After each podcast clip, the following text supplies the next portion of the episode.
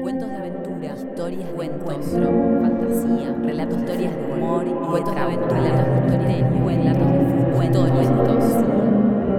Vortrix Bahía y Blackbird presentan Cuento íntimo con Pablo Duca. Un podcast. Mil historias.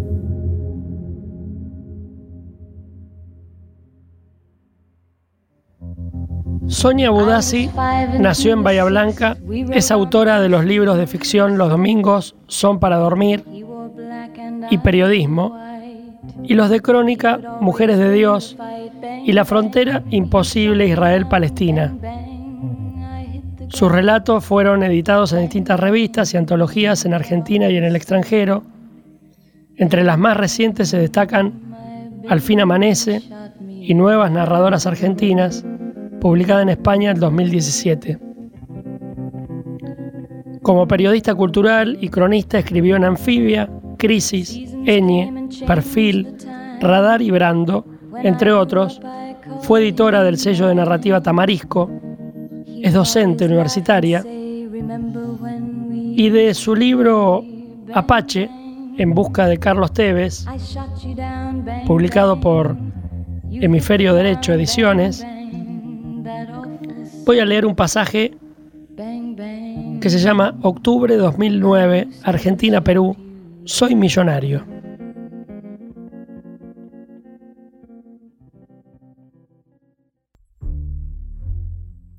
En Argentina se negocia la televisación pública de todos los partidos.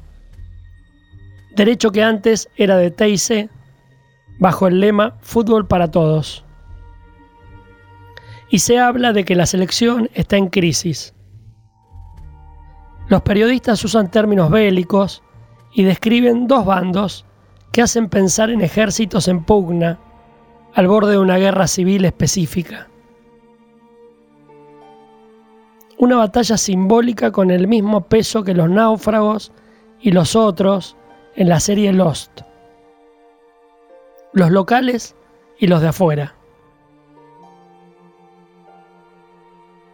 Se dice con una lógica muy posible de revisar desde lo argumental que quienes juegan en Europa no están motivados económicamente para jugar en la selección y por eso no rinden.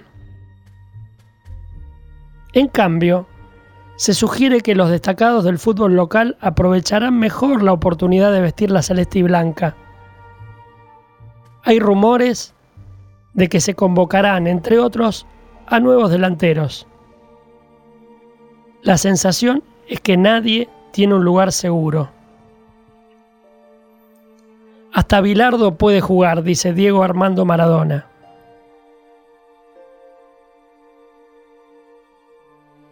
La sensación es la de que los medios ejercen presión para que aparezcan nombres como el de Gonzalo Higuaín, uno de afuera, que es convocado por primera vez, o el local Martín Palermo de Boca, que aparece como otra opción para, en lugar de Tevez, acompañar a Messi en el ataque.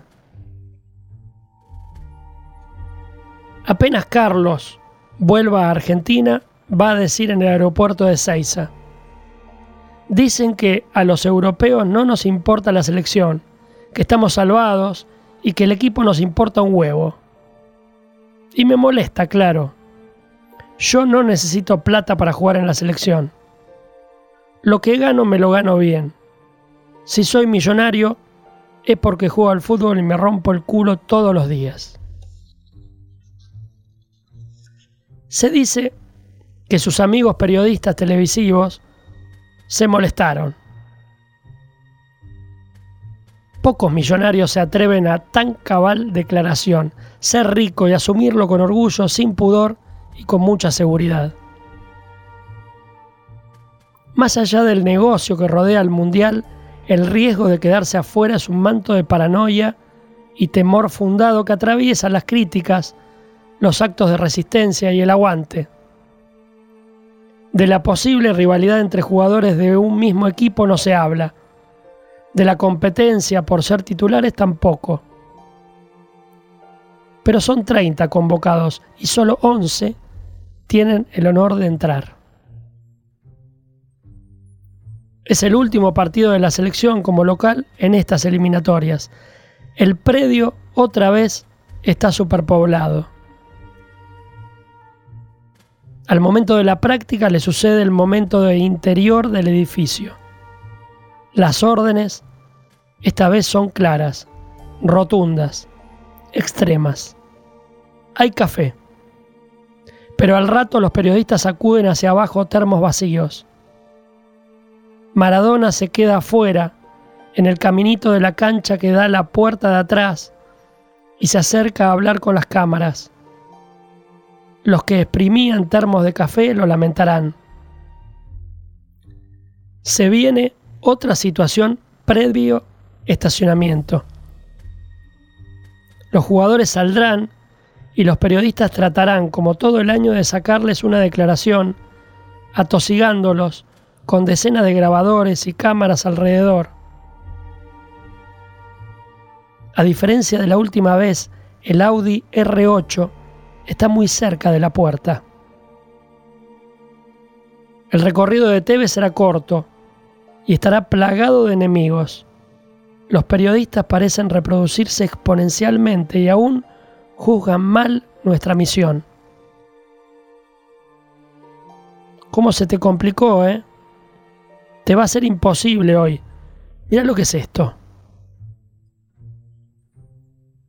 Coco Ventura desaloja el hall con una firmeza inaudita. No es posible hacerse el distraído, disimular para quedarse. Avanzan los patobicas. La orden es que todos esperen del otro lado de la puerta de vidrio. Habrá dos o tres excepciones, ya se sabe, periodistas de televisión. Anda yendo que voy al baño y ahí te sigo. El fotógrafo de Olé escucha, tarda en darse cuenta de que le hablo a él y pone cara de ¿qué decís? o de ¿qué me importa si yo no vine con vos? Los baños del hall están en un pequeño pasillo frente a la puerta de vestuarios. La única opción es esconderme en el de mujeres. 10, 15 minutos espiar desde la puerta, dar un paso hacia el pasillo, salir del baño y observar la situación del hall desalojado. Algunos jugadores van saliendo y saludan a los de la tele o son cooptados por ellos mientras los guardias van y vienen. Un notero atrae a un futbolista de los convocados a último momento a este oscuro y breve pasillo para que no puteen tanto los 100 que están pegados del lado de afuera a la puerta de vidrio. O sea, para hacer la nota escondidas de los colegas, jugadores que siguen saliendo, los guardias que aún van y vienen, me paro en el pasillo y saco el celular como si no me importara ningún jugador, ningún periodista, ni nada que se relacione con las historias del predio. Lo mejor será no mirar a los ojos a los hombres de seguridad y mucho menos al coco. Hacer cálculos. Si Tevez sale, es demasiado llamativo ir corriendo desde acá para interceptarlo. Hay más riesgo de que me paren a mí en el camino. Hay que pasar desapercibida. Hay que jugarse. Mirar con la parte de arriba del ojo la puerta del vestuario y enfocar todo el cuerpo al supuesto mensajito de texto en el celular. En los sillones descansa un camarógrafo. Decidirse. Caminar e instalarse en el hall. La televisión en silencio muestra Fox Sport. Creerse un potus no quedarse parada porque llama más la atención, sentarse en un sillón, mirar la tele con desinterés, mostrarse indiferente cuando el cun agüero pasa cerca y casi nos roza, mirar de reojo la puerta vaivén, contenerse ante las falsas alarmas que hacen que el cuerpo se despegue automáticamente de la silla Ignorar las palpitaciones y el sudor cuando el coco pasa y se queda parado al lado. Ver la puerta abrirse y al pony maravilloso, lento, avanzar. Rápido mirarlo a los ojos, ponerse de pie, quedar de frente, tener preparado el chiste malo para romper el hielo aunque él, esta vez, no nos lo deje usar. Carlitos, una nota corta, está la cámara ya, dice un flaco. No, no. Carlos, ¿te acordás yo? Sí, sí, dale, dale, la hacemos. Sacar rápido el grabador ya prendido en el bolsillo.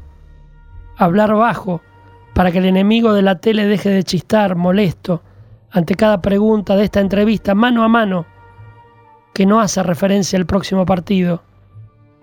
No dejarse presionar por los patobicas que están detrás.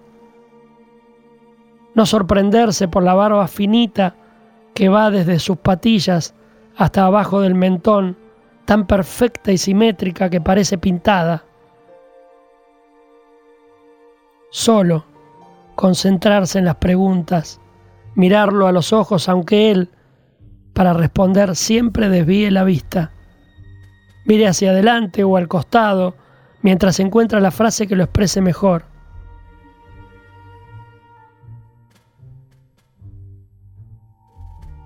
¿Qué pensás de la infidelidad? Se ríe, gira la cabeza hacia el costado y mira hacia abajo. Eh, eh, es una pregunta, suspira, un poco complicada, ¿no? Yo creo que es al revés. Yo creo que el respeto hacia todo, hacia la mujer. No, eso seguro.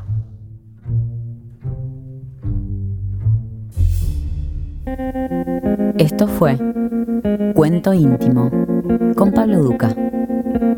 Un podcast, mil historias. Nos volvemos a encontrar en el siguiente episodio.